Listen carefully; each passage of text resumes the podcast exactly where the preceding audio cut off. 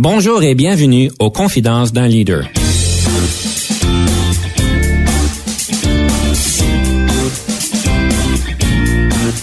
Ici Denis Lévesque, coach de cadre. Nous avons donc l'honneur et le privilège de recevoir en studio des leaders qui ont marqué leur communauté afin d'apprendre de leur expérience et de s'inspirer de leur sagesse.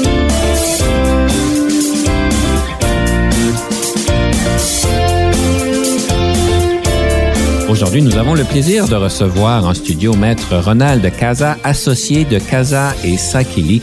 Bonjour, Maître Casa. Bonjour, Monsieur Lévesque.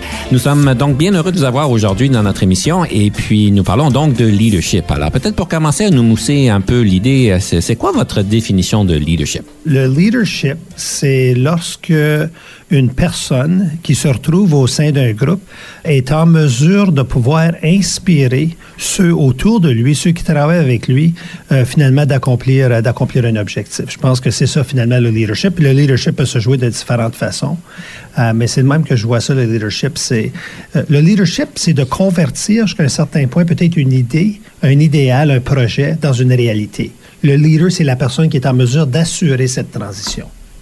Et, c'est quoi la différence entre le leadership et la gestion?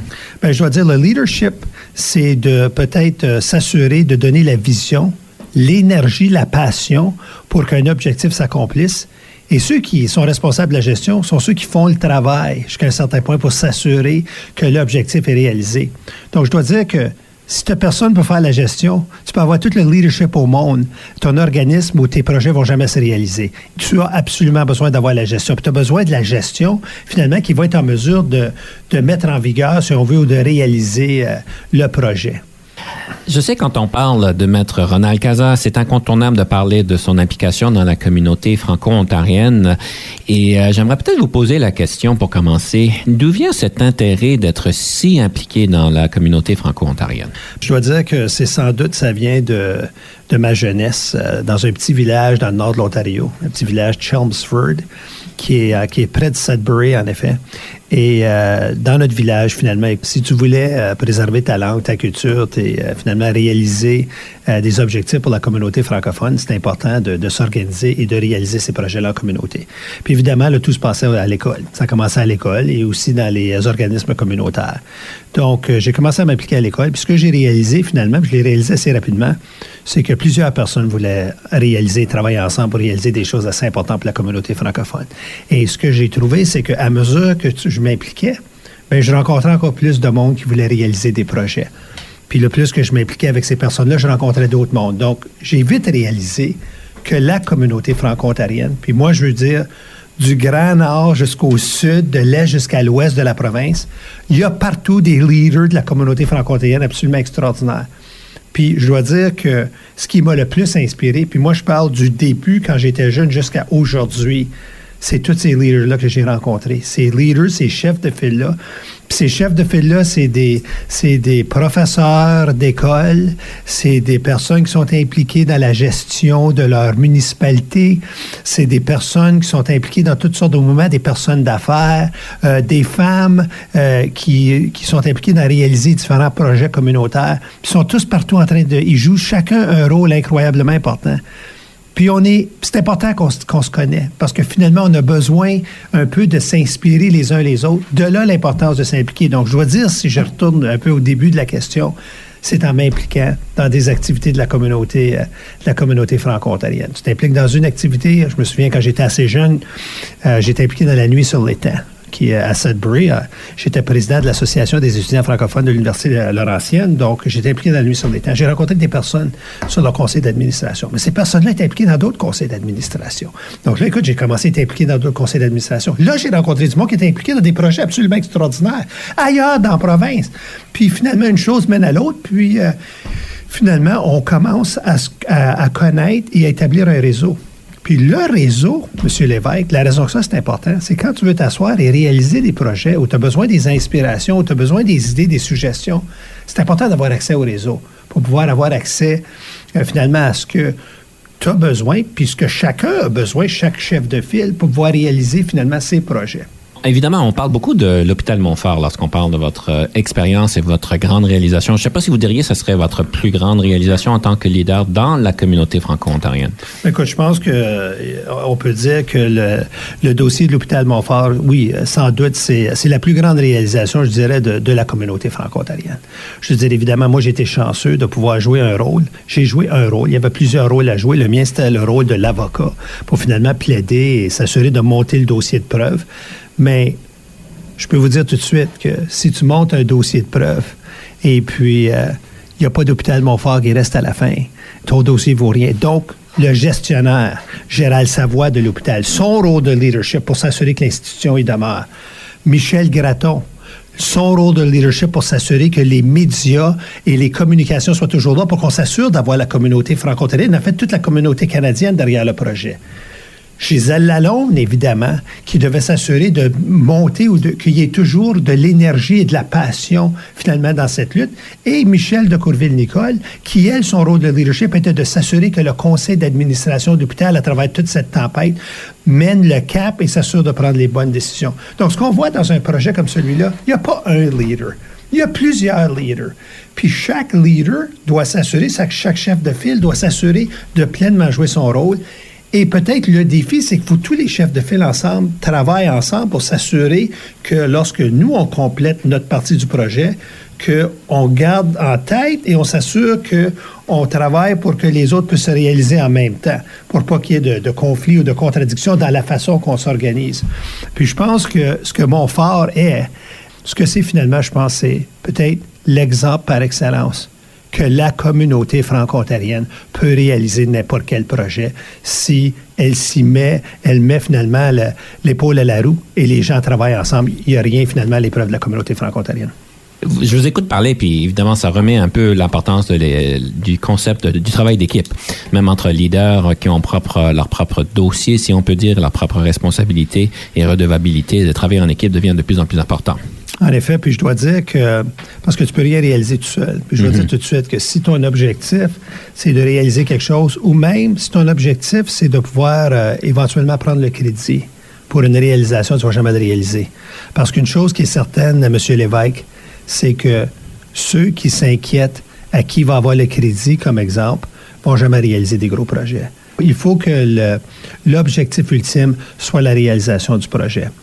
Puis quand vous dites ça prend une équipe, je peux vous dire, ça, il n'y a aucune exception, on peut prendre n'importe quel projet qui a été réalisé, puis moi, je veux dire, dans les derniers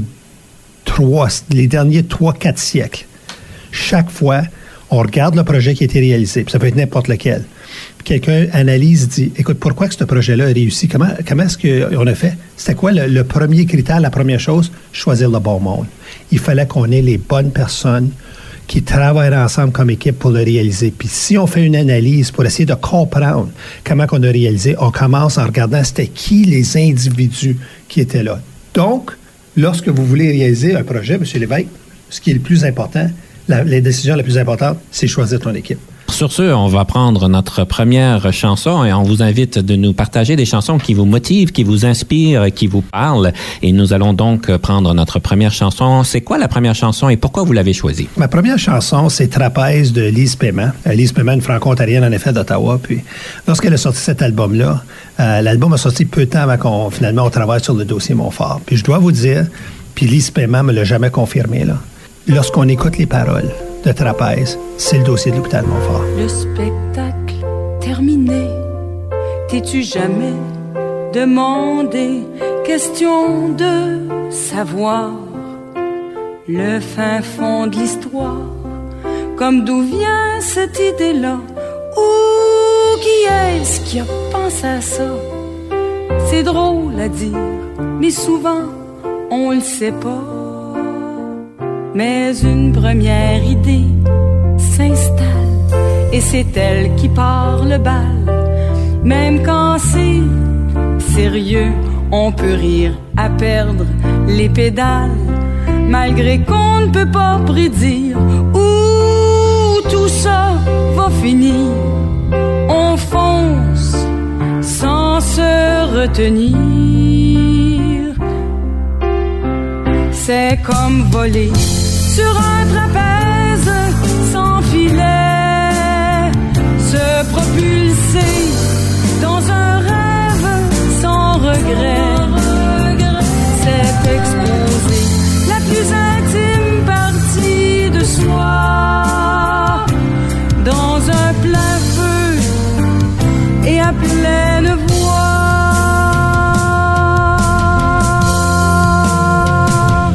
Comment t'expliquer pourquoi il y a plein de gens comme ça qui ont le goût de la scène avec ses hauts et ses bas.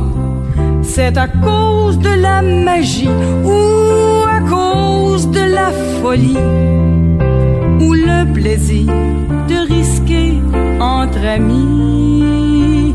C'est se permettre de temps en temps de redevenir une enfant qui passe l'après-midi à jouer, à faire semblant. C'est naturel comme je respire ce grand besoin de faire rire ou d'entendre applaudir ce que je trouve d'important, d'important à dire.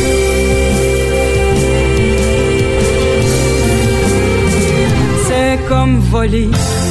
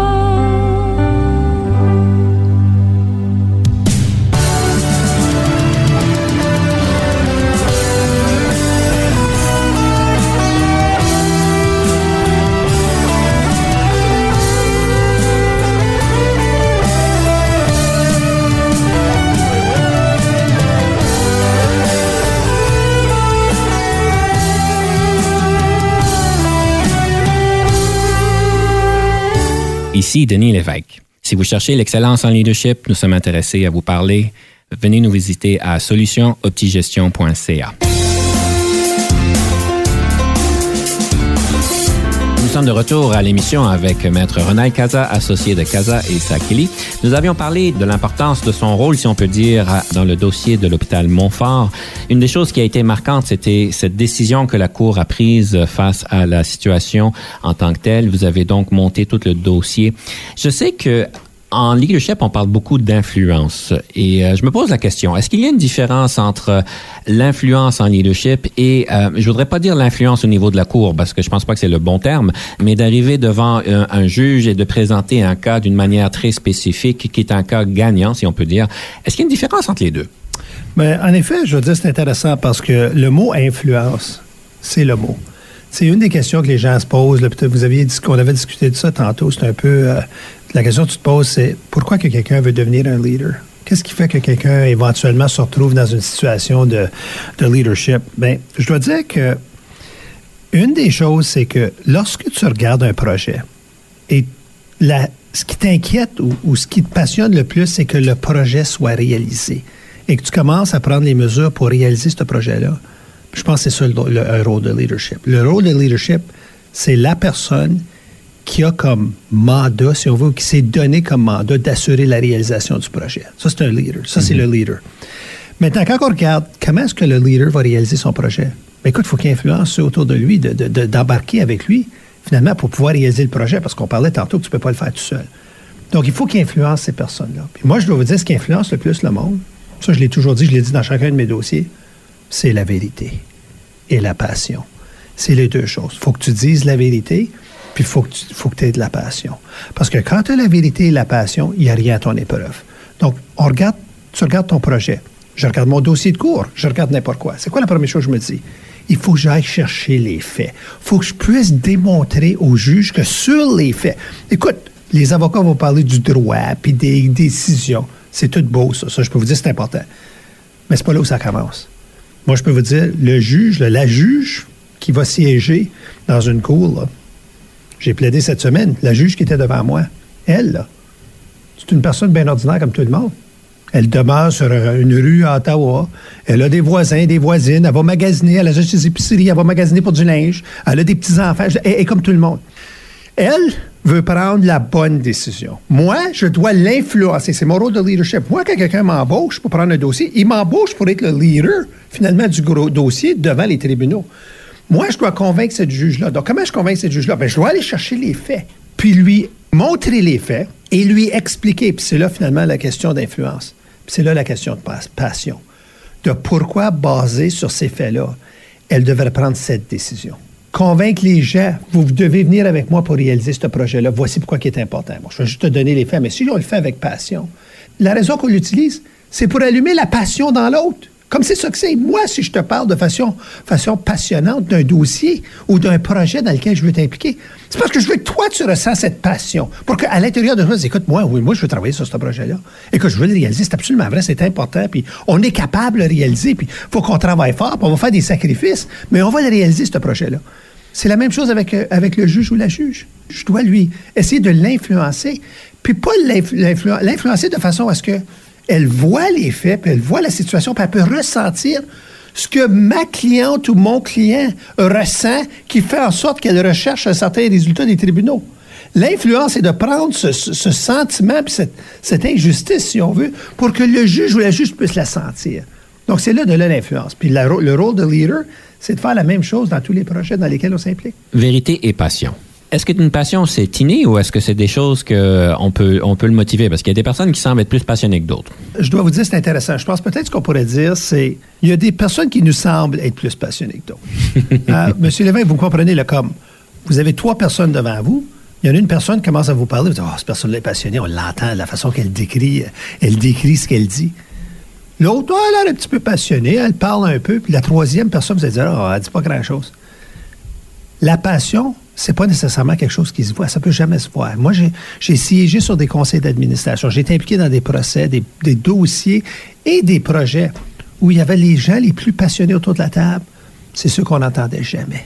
Par ces personnes-là, il y avait, c'était clair qu'il ou elle était pour tout faire pour s'assurer que le projet se réalise. La passion, c'est qu'est-ce qu'il y a, c'est cette force à l'intérieur de toi qui, c'est une petite voix qui te rappelle continuellement, oui, tu dois travailler un peu plus fort. Oui, tu dois faire un peu plus de, plus de sacrifices. Non, tu ne devrais pas te décourager parce que tu as rencontré certaines embûches. Très bien. Et là, je sais qu'on parlait aussi de vérité. Je sais beaucoup de leaders en entreprise me disent qu'il y a des vérités qui sont peut-être pas partageables en tout temps. Évidemment, dans mon expérience aussi, il y, a, il y a un certain, si je peux dire, un timing, un certain temps pour dire certaines vérités parce que, bon, il y a des petits problèmes quand tout le monde sait tout à tout moment. On a besoin de prendre des décisions, on a besoin de gérer le changement. Est-ce que vous êtes d'accord avec ça ou est-ce que toute vérité est toujours bonne à dire? Moi, je dis pas que toute vérité est toujours bonne à dire. Puis la raison que c'est pas une question M. Lévesque, moi je dirais, c'est pas une question de, euh, de se dire la vérité. C'est une question d'accepter la réalité et de s'assurer de prendre les décisions qui sont basées sur des vrais faits. Il ne faut pas se compter des histoires. Un des livres que j'aime beaucoup, c'est le livre Good to Great euh, et puis de Jim Collins. En effet, je dois dire, selon moi, c'est peut-être le meilleur livre sur le leadership. C'est le meilleur livre que j'ai lu. Puis je dois dire, c'est le livre que j'ai tenté de mettre en pratique quand on a créé notre bureau, notre, notre étude juridique. Puis euh, un, des, euh, un des points, c'est le paradoxe de Stockdale. faut jamais oublier qu'on va réaliser, mais pour y arriver, faut qu'on se, faut pas se compter des histoires il faut que nos décisions puis de la façon qu'on travaille soient basées sur la réalité, en regardant face à face nos défis. En fait, on parle de vérité. J'aimerais passer au prochain segment, la démystification.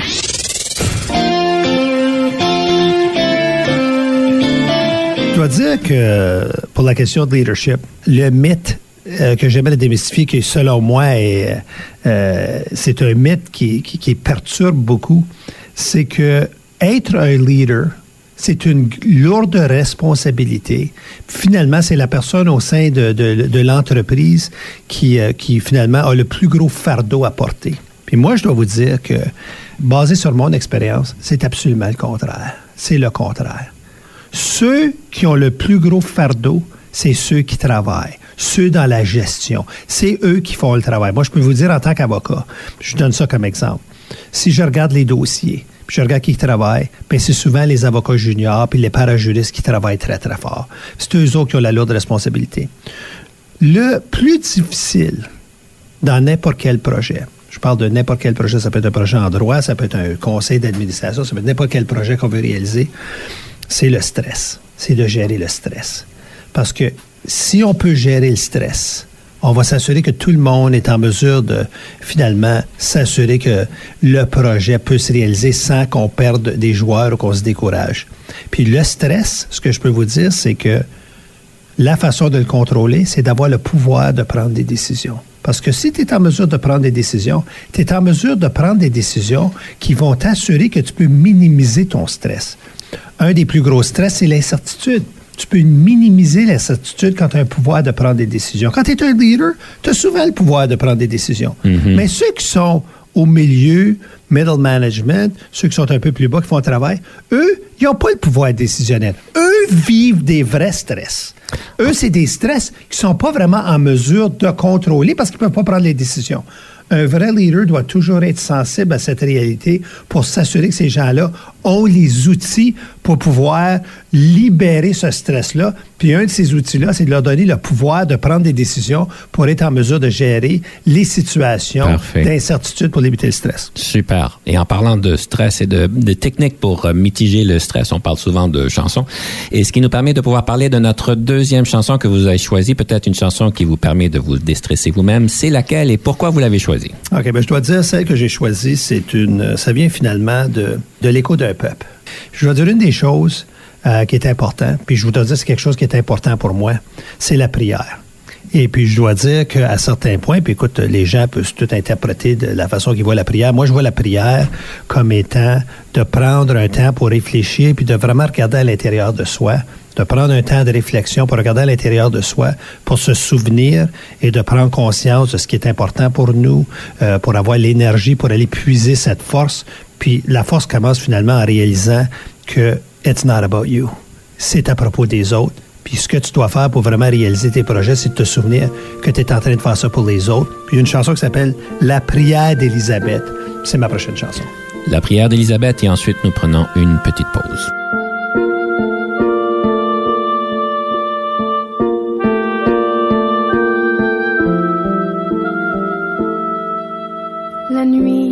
en veilleuse, les cadavres, la démence.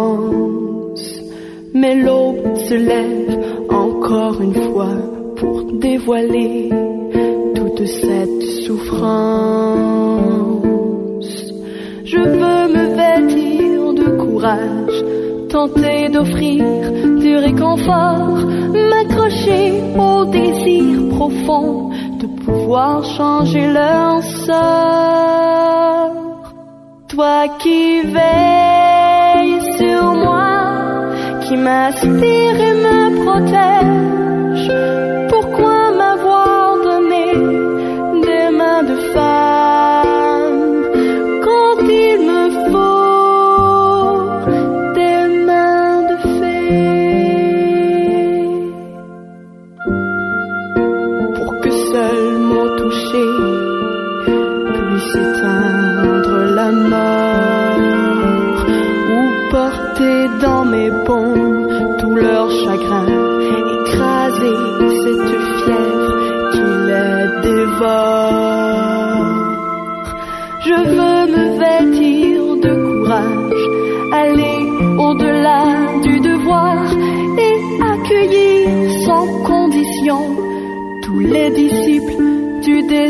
désespoir. Toi qui veilles sur moi, qui m'inspire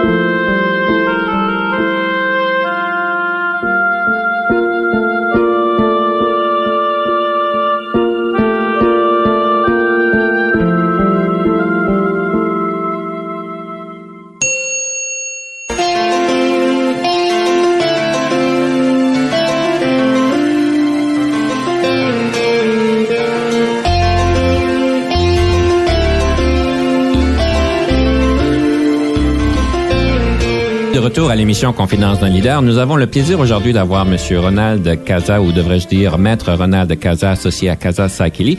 Nous avions parlé d'un livre, en fait, un classique Good to Great. Vous en avez expliqué un petit peu, mais euh, si vous vouliez influencer un auditeur à l'acheter et le lire surtout et le comprendre, ça serait quoi le concept le plus important? Premièrement, je dois dire que le livre m'a été recommandé par Gérald Savoie quand il était, il était le directeur général de l'hôpital Montfort. Puis à un certain point, j'y avais parlé, écoute, j'ai dit, j'ai des projets que je veux réaliser. Il dit, écoute, tu devrais lire le livre. Puis euh, le livre est extraordinaire. Je pourrais vous parler du livre pendant des heures et des heures, mais juste pour vous dire l'essentiel du livre, c'est que ce qu'ils disent dans le livre, c'est que l'étape la plus importante pour réaliser un projet, c'est les gens que tu vas choisir. Puis son concept, c'est un autobus. Un projet, c'est un autobus. Puis tu dois t'assurer que les gens embarquent dans l'autobus. Il faut décider qui va être dans l'autobus. C'est la décision la plus importante. Une fois. Puis il dit ça, c'est même plus important que de décider c'est quoi le projet que tu veux réaliser ou comment tu vas le réaliser. Il faut que les gens rentrent dans l'autobus. Puis une fois que les gens sont dans l'autobus, puis tu as les personnes que tu as besoin pour réaliser le projet, l'autobus avance. Puis si tu réalises qu'il y a des personnes qui ne devraient pas être dans l'autobus, il faut qu'ils débarquent de l'autobus. C'est la plus grande décision, puis la décision la plus difficile, mais il faut qu'ils débarquent de l'autobus. Parce que s'ils restent dans l'autobus, ça va aller mal. Puis s'il te manque des personnes, il ben, faut que tu ailles chercher d'autres personnes pour les apporter dans l'autobus. Puis des fois, il faut que tu réaménages les gens dans l'autobus, puis les gens doivent changer de place. Mais si c'est pas ça, il faut que tu te débarrasses, il faut que tu le fasses, parce que c'est la seule façon de réaliser le projet. Et le livre, finalement, commence avec ce tête, puis, puis suggère toutes sortes de choses. Et c'est très pratique, et c'est très concret, et c'est très humain. C'est très, très, très humain. Puis à la fin, ce que c'est, c'est faut que tu prennes des gens qui ont le même objectif, qui ont la même passion, des gens qui se respectent. Puis lui, il dit même plus que ça, c'est des gens qui s'aiment. Parce que de réaliser un projet important, c'est probablement la chose la plus importante qu'une personne peut faire dans sa vie. Parce que de réaliser des projets fait en sorte que lorsqu'on réfléchit même à sa vie, ça apporte une certaine justification. J'ai réussi à faire quelque chose qui fait que le monde aujourd'hui est meilleur parce que on a réalisé en groupe un tel projet. Puis ce qu'il dit, c'est, puis c'est vraiment la formule pour travailler avec des gens pour le réaliser. Et c'est pas théorique. Mhm. C'est très pratique. Mais de façon même plus importante, M. Lévesque, c'est pas l'opinion de Jim Collins qu'on trouve dans cette, ce livre. C'est une étude qui a pris cinq ans où ce qui a regardé toutes sortes d'organisations qui avaient réalisé un certain succès puis qui étaient devenues bonnes et d'autres organisations qui avaient réalisé un certain succès, mais qui étaient devenues extraordinaires. Puis il les a comparées. Il a dit qu'est-ce qui fait que ceux qui font, qui réalisent un projet, le résultat est bon, et d'autres, le résultat est extraordinaire. It's great. Puis regardé les différences. Puis c'était drôle comment la différence, c'était toujours presque la même chose. Puis dans le livre, ce qu'il dit, c'est la différence. Je vous donne un point comme exemple. Il dit, la plus grosse entrave à réaliser quelque chose d'extraordinaire, c'est d'être satisfait avec quelque chose qui est bon. Parce que si tu es satisfait avec quelque chose qui est bon, tu vas passer par quelque chose qui est bon avant d'arriver à quelque chose qui est extraordinaire, mais tu vas arrêter là. c'est là où la passion est clé, où la passion est essentielle. Parce que la passion, c'est quelque chose qui, est à l'intérieur de toi qui te dit pourquoi que j'arrêterai à bon? On est capable de réaliser quelque chose d'absolument extraordinaire ensemble. Je peux vous donner l'exemple du dossier Montfort. À un certain point, le gouvernement nous avait proposé, puis moi je dirais que c'était surtout pour semer la zizanie dans la communauté franco-ontarienne, une certaine solution mitoyenne que plusieurs personnes disaient, c'est quoi? C'est peut-être une bonne solution. Mais le conseil d'administration s'est dit, mais premièrement, je ne sais pas si c'est une bonne solution, mais nous autres, on ne veut pas une bonne solution. On veut une solution extraordinaire. On veut réaliser quelque chose d'extraordinaire. Si la vérité a bon, on n'aurait pas l'hôpital Montfort aujourd'hui. Ça, je peux vous l'assurer. Mm-hmm. Mais parce que la vision et l'objectif étaient de réaliser quelque chose d'extraordinaire, c'est pour ça qu'on a ce qu'on a aujourd'hui. Des belles leçons que ce livre-là peut nous, peut nous donner, c'est certain. Et on sait qu'il y a plusieurs outils en tant que leadership, le- un des livres, des connaissances. Et je sais que pour vous, euh, il y a aussi une question de coaching. Euh, pour vous, c'est quoi la place d'un coach de cadre et c'est quoi son utilité? J'ai l'opportunité, en effet, à un certain point, de consulter un coach, de retenir les services d'un coach. Puis je dois vous dire, l'époque, c'était où je devais prendre des grandes décisions, de réorienter euh, et finalement un peu euh, réori- euh, réorienter ma carrière et de faire quelque chose qui était très différent. J'avais beaucoup d'idées. J'avais une vision de comment je voulais le faire. Le coach, ce que j'ai trouvé, il y avait trois choses que le coach m'apportait. Dans un premier temps, M. Lévesque, le coach, ce qu'il faisait, c'est qu'il me donnait l'opportunité, il me forçait jusqu'à un certain point de pouvoir décrire ce que je voulais faire, de façon à ce que ça soit rationnel puis que quelqu'un puisse le comprendre. Donc, c'était pas juste des idées dans ma tête ou des émotions, je devais le décrire. Et deuxièmement, ce que ça a fait, c'est que ça a fait en sorte que j'ai pu avoir une rétroaction de quelqu'un qui était, qui avait beaucoup d'expérience à écouter finalement d'autres personnes d'avoir, à cause de leur expérience, d'avoir réalisé ou, pris conscience ou appris les conséquences d'avoir agi d'une certaine façon, les conséquences d'avoir agi d'une autre façon, et de pouvoir donner une rétroaction.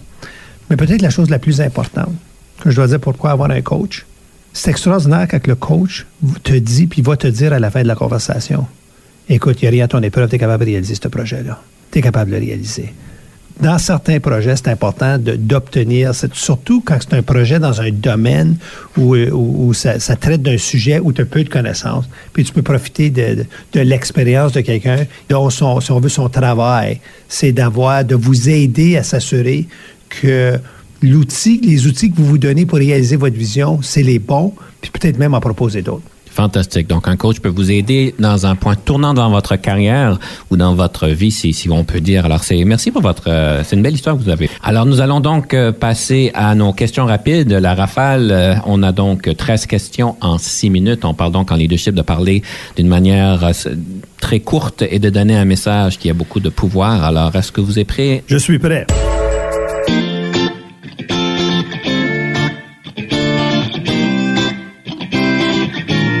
Alors, le leadership, est-ce que c'est inné ou acquis? Leadership, c'est euh, inné, tout le monde là. Ce qui est acquis, c'est vous devez trouver les outils pour le développer, votre leadership. Deuxième question, je vous nomme cinq leaders dans l'histoire. Lequel et laquelle préférez-vous? Est-ce qu'on parle de Gandhi, de Napoléon, de Lester B. Person, de Nelson Mandela ou de Louis Riel? Et pourquoi? En effet, je dois dire, euh, je n'en nommerai pas un. Je dirais que chacun, on doit prendre un petit quelque chose de chacun. De Gandhi, on doit prendre euh, finalement la grandeur de l'âme. Napoléon, la vision incroyable. Lester B. Pearson, de vouloir réaliser quelque chose de grand pour tout le monde. Nelson Mandela, la patience.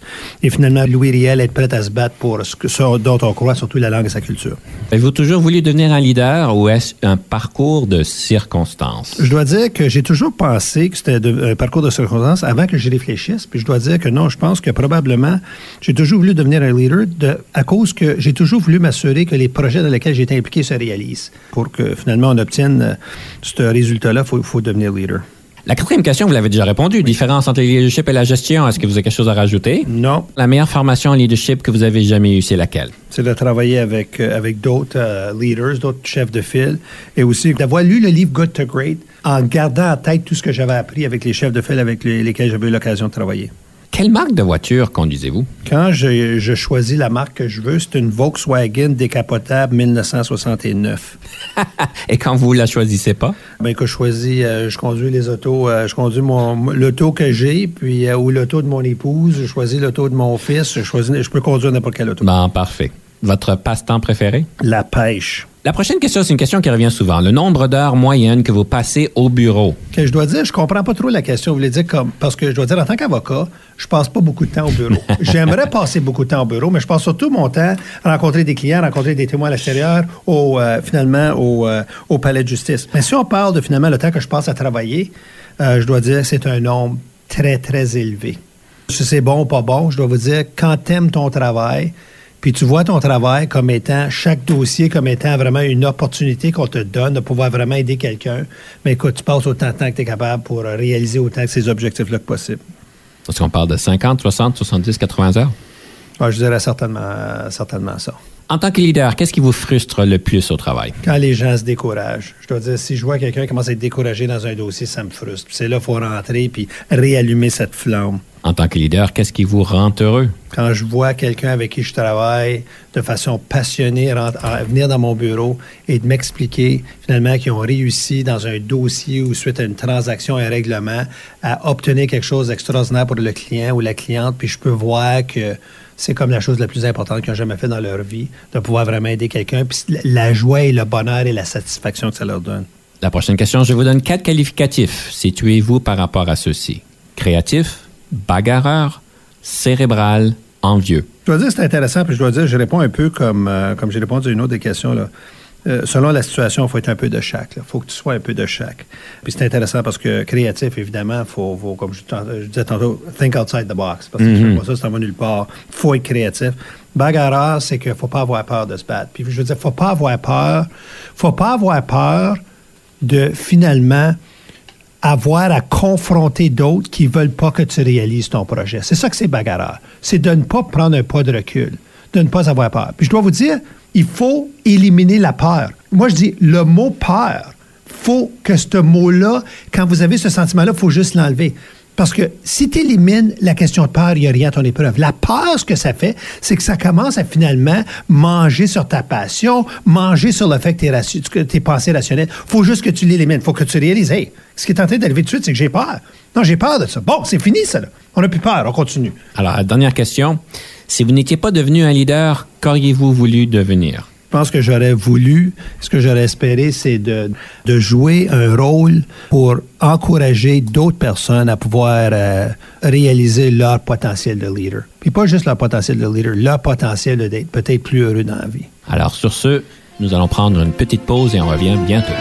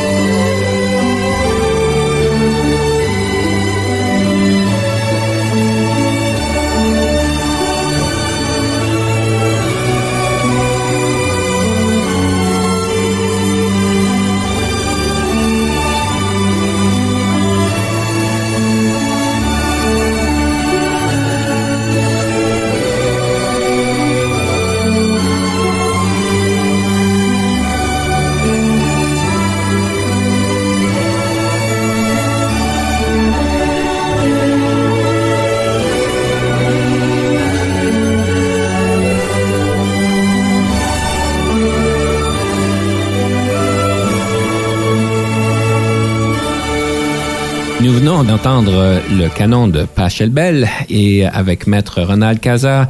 Pourquoi est-ce que vous avez choisi cette chanson comme troisième chanson? Je dois vous dire que je me souviens, euh, j'étais très jeune. Euh, j'avais, je sais pas, 7-8 ans. Mes parents avaient acheté finalement un disque. Et puis, le disque, c'était quelque chose qu'ils avaient acheté à l'épicerie. il y avait des disques que chaque semaine, quand tu achetais des épiceries, c'était comme un peu le cadeau. Quand j'ai entendu le canon de Pachelbel, je peux vous dire que j'ai eu un sentiment à l'intérieur de moi que n'importe qui qui écoutait le canon de Pachelbel, qui s'assoyait, qui l'écoutait, réaliserait deux choses. Premièrement, pourquoi c'est important de réaliser des grandes choses? Et deuxièmement, qu'il n'y a rien à notre épreuve pour réaliser des grandes choses. C'est vraiment le sentiment que j'ai quand j'écoute cette chanson-là, dans n'importe quel projet. C'est juste difficile à, à expliquer, c'est pas des paroles, c'est de la musique, mais c'est de la musique qui anime à l'intérieur, puis je parle pour moi-même de moi, cette passion, cette flamme qui me qui s'assure ou qui me dit, cette petite voix qui me dit, écoute, il n'y a rien à ton épreuve. Est-ce que vous l'écoutez souvent? Je l'écoute aussi souvent que, je peux. Puis je dois dire que chaque fois que j'ai un nouveau projet dans lequel je suis impliqué, j'essaie toujours euh, de pouvoir l'écouter. Puis je dois dire, une des choses que je fais, écoute, on a choisi trois chansons là. D'habitude, j'ai toujours une chanson thème que je choisis à chacun des projets que j'ai. Puis une fois que j'ai cette, cette chanson-là, à chaque fois que je travaille sur le projet, puis pour longtemps, je joue cette chanson-là continuellement pour des heures et des heures la même chanson. Je dois dire, il y a certains projets où cette chanson-là, c'était Canon de Pachelbel. Puis c'est toujours une chanson différente, souvent. Et puis c'est une chanson que je joue continuellement. Je trouve que la musique est très importante pour le leadership. Parce que finalement, ce que ça fait, c'est c'est ça qui travaille l'élément passion chez un leader. Vous imaginez dans, euh, dans le vol d'avion à Toronto pour aller à la cour pour débattre le cas Montfort avec le canon de Pierre Chelbel dans vos écouteurs. Une des choses qui m'a frappé un peu, c'est ce charisme que vous avez euh, et que le monde parle de vous en tant que charismatique et leader charismatique. On sait qu'il y a des grands leaders qui sont charismatiques et il y a des grands leaders qui n'ont pas cet élément de charisme, mais ça n'enlève pas leur grand leadership. Pour vous, c'est quoi la raison d'être du charismatique et est-ce que c'est essentiel? Ben, je dois que chaque leader a son rôle à jouer. Et le leader, dont son rôle, est de s'assurer finalement d'allumer cette passion chez d'autres. C'est important la dimension charismatique, c'est-à-dire que c'est important d'être en mesure de pouvoir passer un message de façon à ce que celui ou celle qui reçoit le message puisse ressentir la même chose que toi tu ressens. Finalement, lorsque tu veux ou que tu tentes de réaliser un projet ou que tu parles d'un certain sujet. Finalement, donc, quand on dit qu'une personne a du charisme, puis écoute, il y a plusieurs personnes qui l'ont, ce charisme-là, c'est ce que ça fait, c'est que c'est la capacité à ce que, pas seulement transférer l'idée à l'auditeur, mais le sentiment de passion qui vient avec l'idée.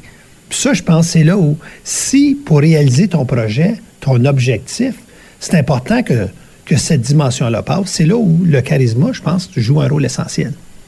Je reviens un petit peu à la même question tantôt. On parlait de leadership. Est-ce que c'est inné ou acquis? Je vais vous poser la question légèrement différemment. Est-ce que le charisme, c'est inné ou est-ce que c'est acquis?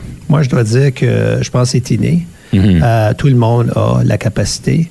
Je pense que les gens, ce qu'ils doivent faire, c'est de trouver la façon pour eux de finalement transférer cette passion avec du charisme. Il y en a qui le font. Ils le font d'une façon où c'est peut-être plus évident on le voit plus, on le réalise plus. Il y en a d'autres qui le font d'une façon différente. Puis je pense que chaque chef de file, chaque personne doit trouver la façon pour elle de le faire. Il faut que ça soit naturel, il faut que ça soit la façon qu'elle le fait, qui va pouvoir finalement, avec l'objectif de, pouvoir transférer cette passion. Puis je pense que tout le monde l'a.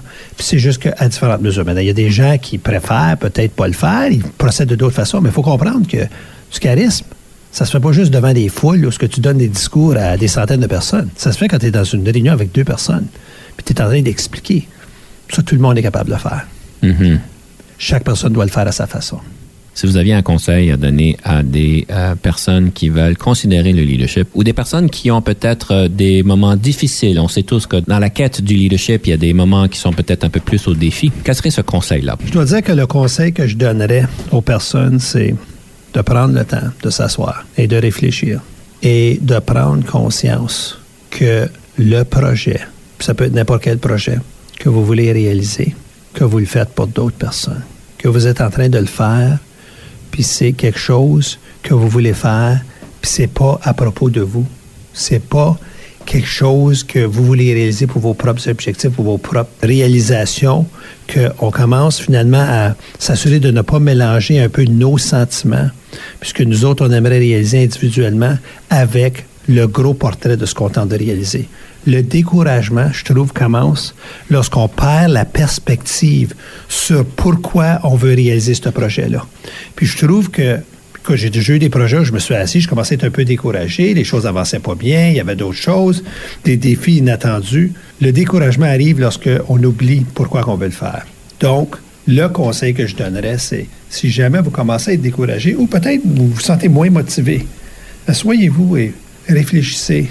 Pourquoi est-ce que c'est important que ce projet-là se réalise pour toutes les autres personnes? Là, tu vas être motivé. J'aimerais donc finir notre émission. On a eu un bon temps ensemble sur une citation. Une citation sur le leadership qui, euh, qui risque, en tout cas, j'espère bien, inspirer nos auditeurs. Quelle serait cette citation-là? La citation que j'utiliserais, ça serait une euh, citation de Saint-Exupéry, Antoine de Saint-Exupéry, qui vient du, euh, du Petit Prince, son livre Le Petit Prince. Puis c'est finalement la citation et qu'on ne voit qu'avec le cœur, qu'à l'essentiel est invisible aux yeux. Je pense qu'il faut se souvenir que ce qui motive, puis les raisons qu'on veut réaliser de grandes choses, c'est invisible aux yeux. C'est quelque chose qu'on a à l'intérieur de nous. Et lorsqu'on regarde les gens qui sont autour de nous, qu'on veut joindre dans nos équipes pour pouvoir réaliser ces projets-là, n'oubliez pas de regarder dans votre cœur et dans leur cœur pour trouver ce qu'il y a à trouver l'essentiel est invisible aux yeux. Une belle leçon de vie, Maître Casa. Merci beaucoup pour votre temps, votre sagesse aujourd'hui. Ce fut un grand plaisir. Monsieur Lévesque, merci beaucoup de m'avoir invité pour participer à cette émission. Et chers auditeurs, je vais vous inviter de regarder dans votre cœur pour pouvoir vraiment voir qu'est-ce qui est là et pouvoir vivre cette passion. À la prochaine fois.